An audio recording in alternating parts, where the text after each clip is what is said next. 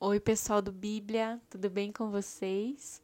Estou muito feliz de estar aqui hoje com cada um de vocês, você que está dedicando o seu tempo para ler a palavra do Senhor nesse propósito tão incrível de ler a Bíblia em um ano. Nós estamos na 18ª semana e hoje é o dia 6 e vamos estar lendo 1 Samuel 13, 14 e Romanos capítulo 8. Vamos orar? Pai, eu te agradeço, Senhor pelos planos que estão no seu coração a nosso respeito no dia de hoje. É tão bom pertencer a um Deus de amor. É tão bom poder confiar na sua fidelidade. Podemos até descansar, Senhor, e esperar o melhor que vem. Eu te agradeço, Senhor, porque cada promessa, cada promessa era algo tão maravilhoso naquele tempo atrás com esses personagens da Bíblia que nós estamos lendo no Antigo Testamento. E nós sabemos, Pai, que eram coisas que eram além da compreensão daquele tempo. E mesmo assim, eles te amaram, eles te obedeceram, eles tinham a esperança no Senhor.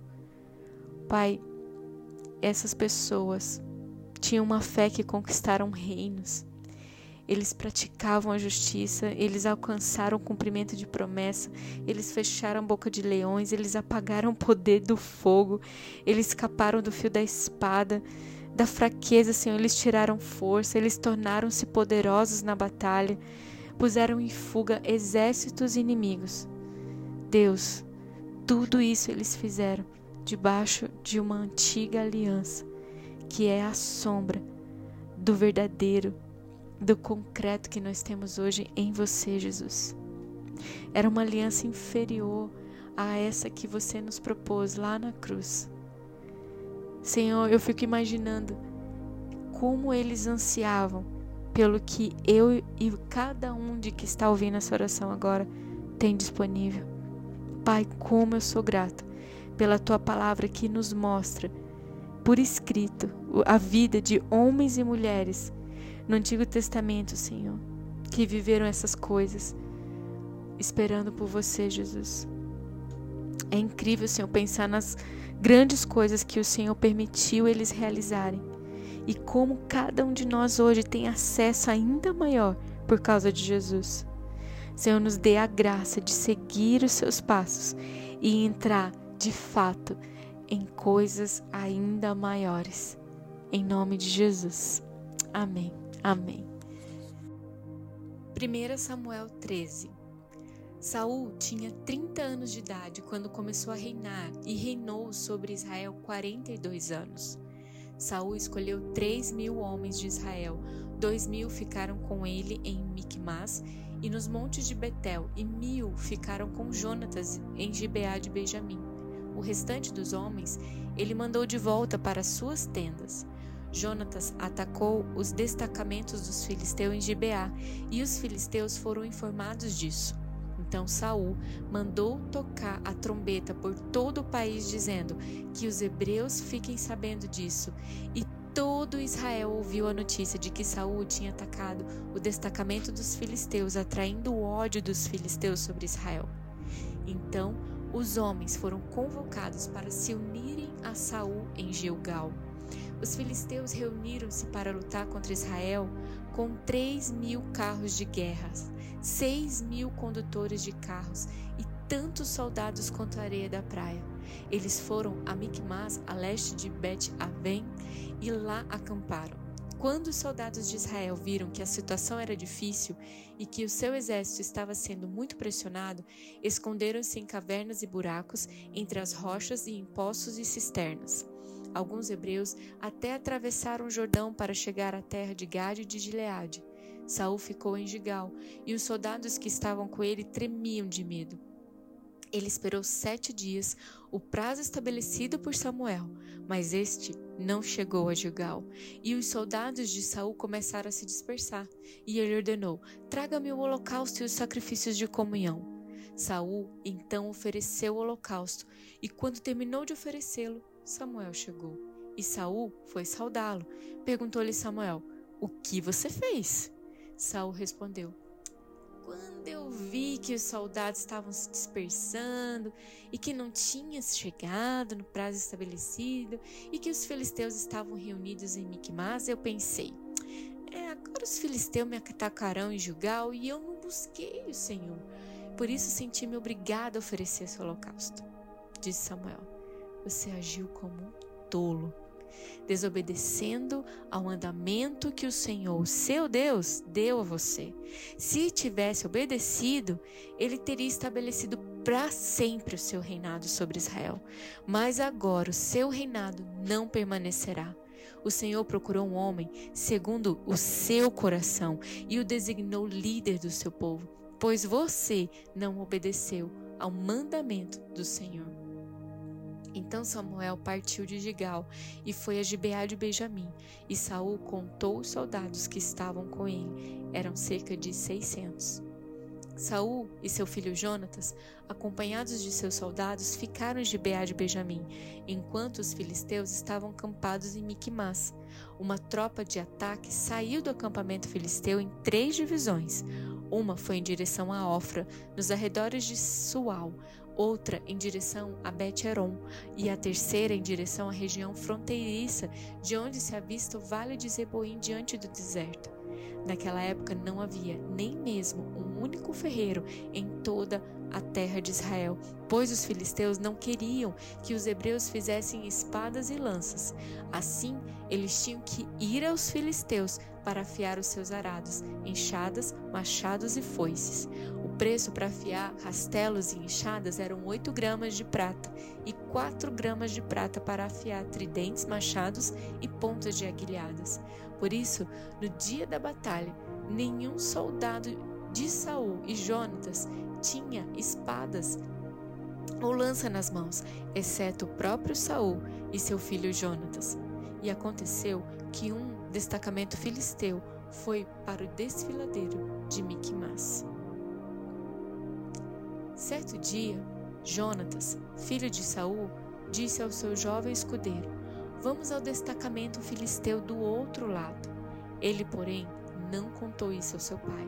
Saul estava sentado debaixo de uma romanceira na fronteira de Gibeá em Migron. Com ele estavam os seiscentos soldados, entre os quais Aías, que levava o colete sacerdotal.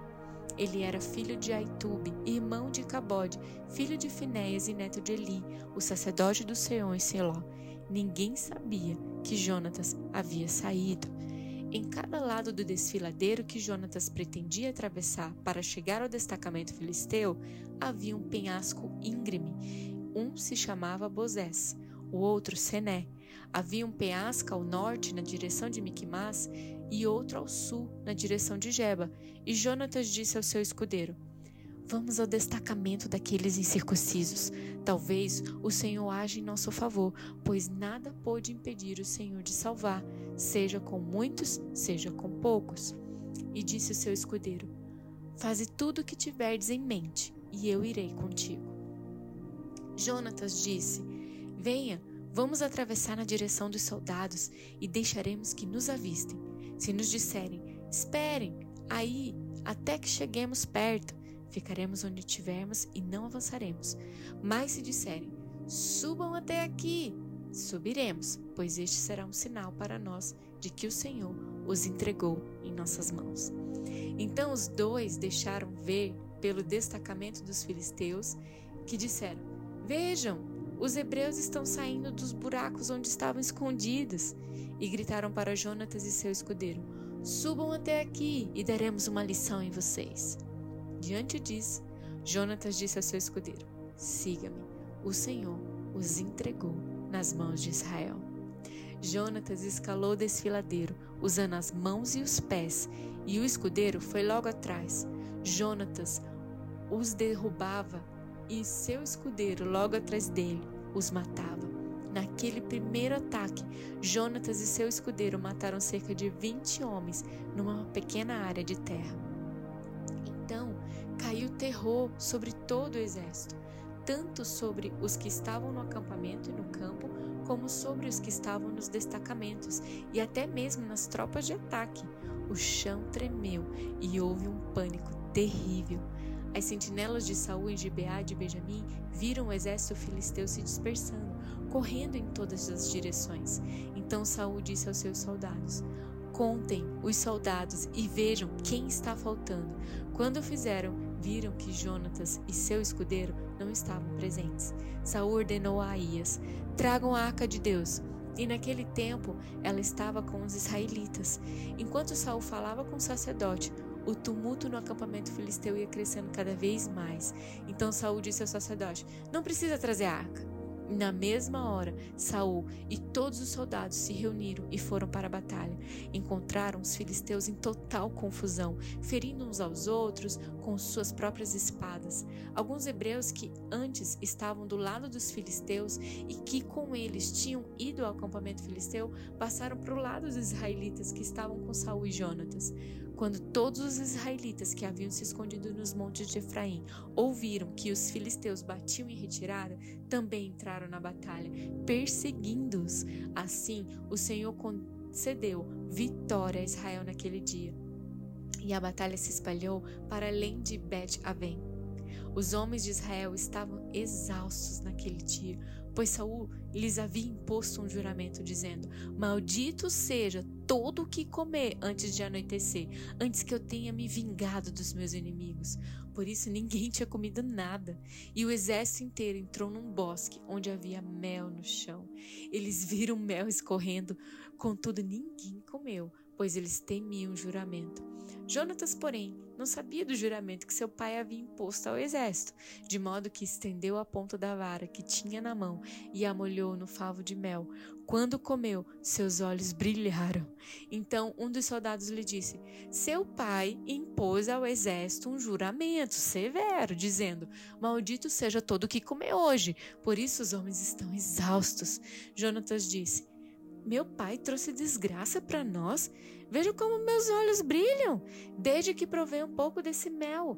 Como teria sido bem melhor se os homens tivessem comido hoje um pouco do que tomaram dos seus inimigos. A matança dos filisteus não teria sido ainda maior? E naquele dia, depois de derrotarem os filisteus, desde Micmas até Aijalon, os israelitas estavam completamente exaustos. Eles então se lançaram sobre os despojos e pegaram ovelhas, bois e bezerros, mataram-nos ali mesmo e comeram a carne com o sangue.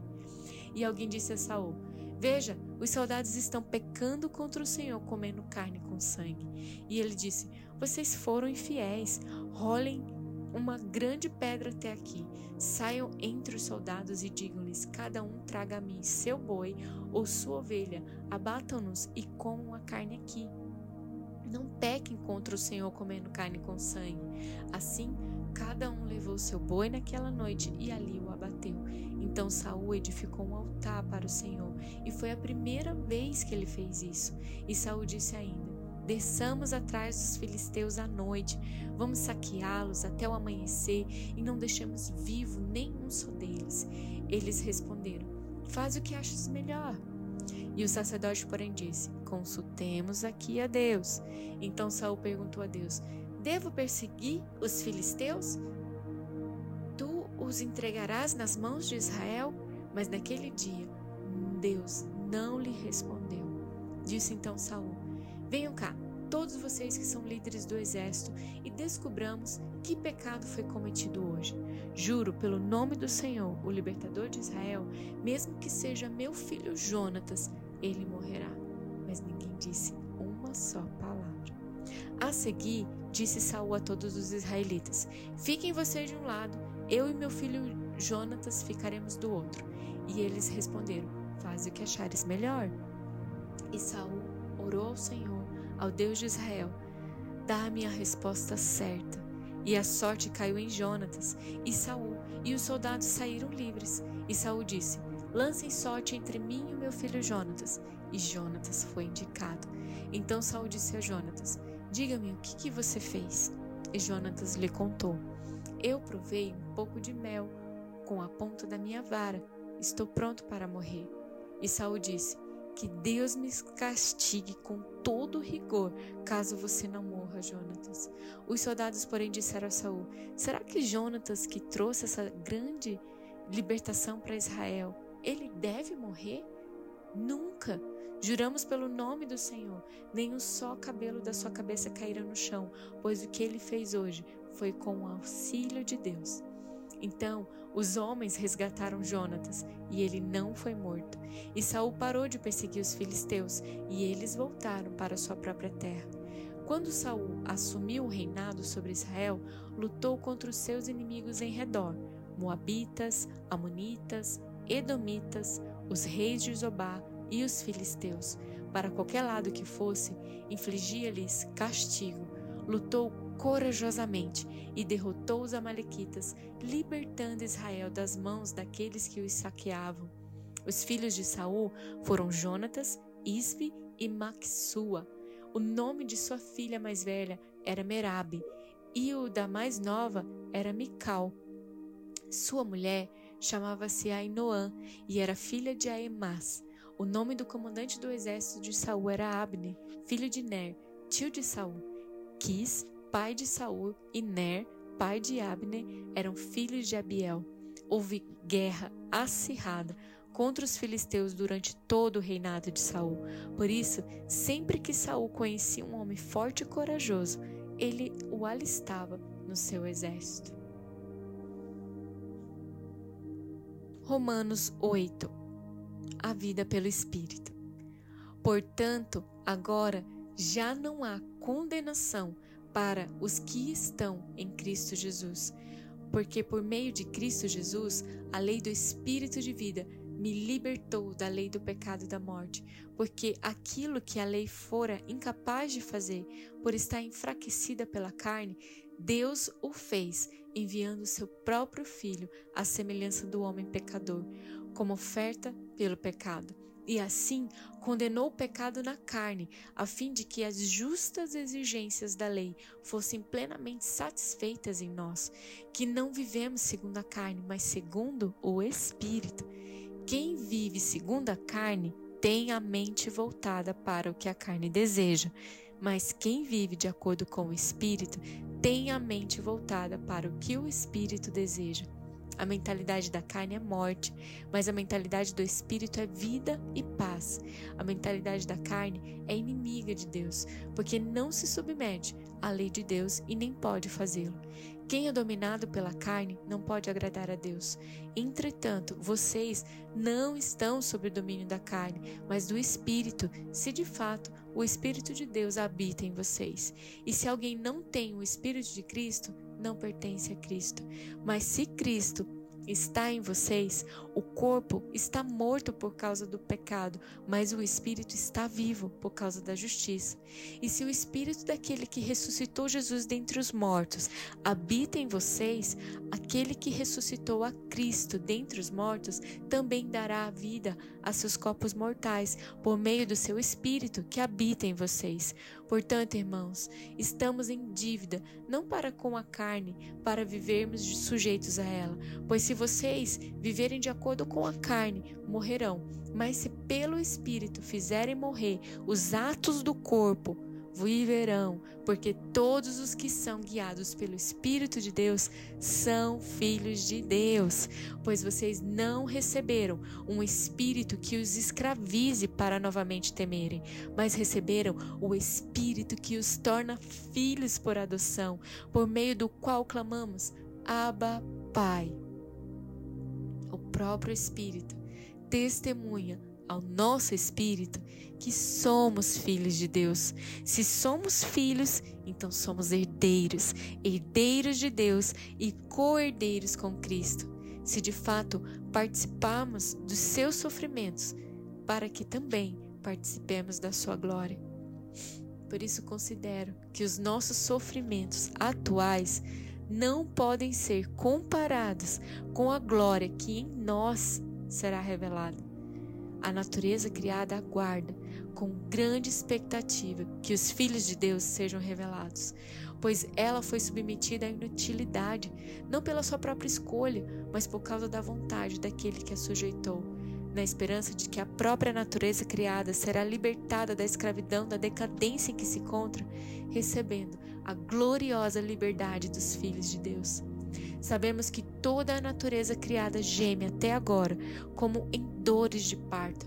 E não só isso, mas nós mesmos, que temos os primeiros frutos do Espírito, gememos interiormente, esperando ansiosamente nossa adoção como filhos, a redenção do nosso corpo. Pois nessa esperança fomos salvos.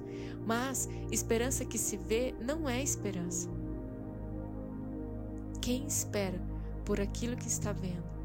Mas se esperamos o que ainda não vemos, aguardamo-lo pacientemente. Da mesma forma, o Espírito nos ajuda em nossa fraqueza, pois não sabemos como orar, mas o próprio Espírito intercede por nós com gemidos inexprimíveis. E aquele que sonda os corações conhece a intenção do Espírito, porque o Espírito intercede pelos santos, de acordo com a vontade de Deus. Sabemos que Deus age em todas as coisas para o bem daqueles que o amam, dos que foram chamados de acordo com seu propósito. Pois aqueles que de antemão conheceu, também os predestinou para serem conformes à imagem de seu filho, a fim de que ele seja o primogênito entre muitos irmãos. E os que predestinou, também chamou. Aos que o chamou, também justificou. E aos que justificou, também glorificou. O que diremos, pois, diante dessas coisas? Se Deus é por nós, quem será contra nós? Aquele que não poupou seu próprio filho, mas o entregou por todos nós, como não nos dará com ele e de graça todas as coisas? Quem fará alguma acusação contra os escolhidos de Deus? É Deus quem os justifica. Quem os condenará? Foi Cristo Jesus que morreu e mais, que ressuscitou e está à direita de Deus e também intercede por nós. Quem nos separará do amor de Cristo?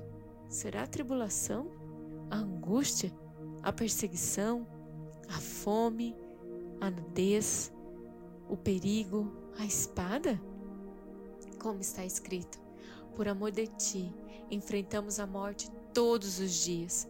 Somos considerados como ovelhas destinadas ao matadouro, mas em todas essas coisas somos mais que vencedores por meio daquele que nos amou.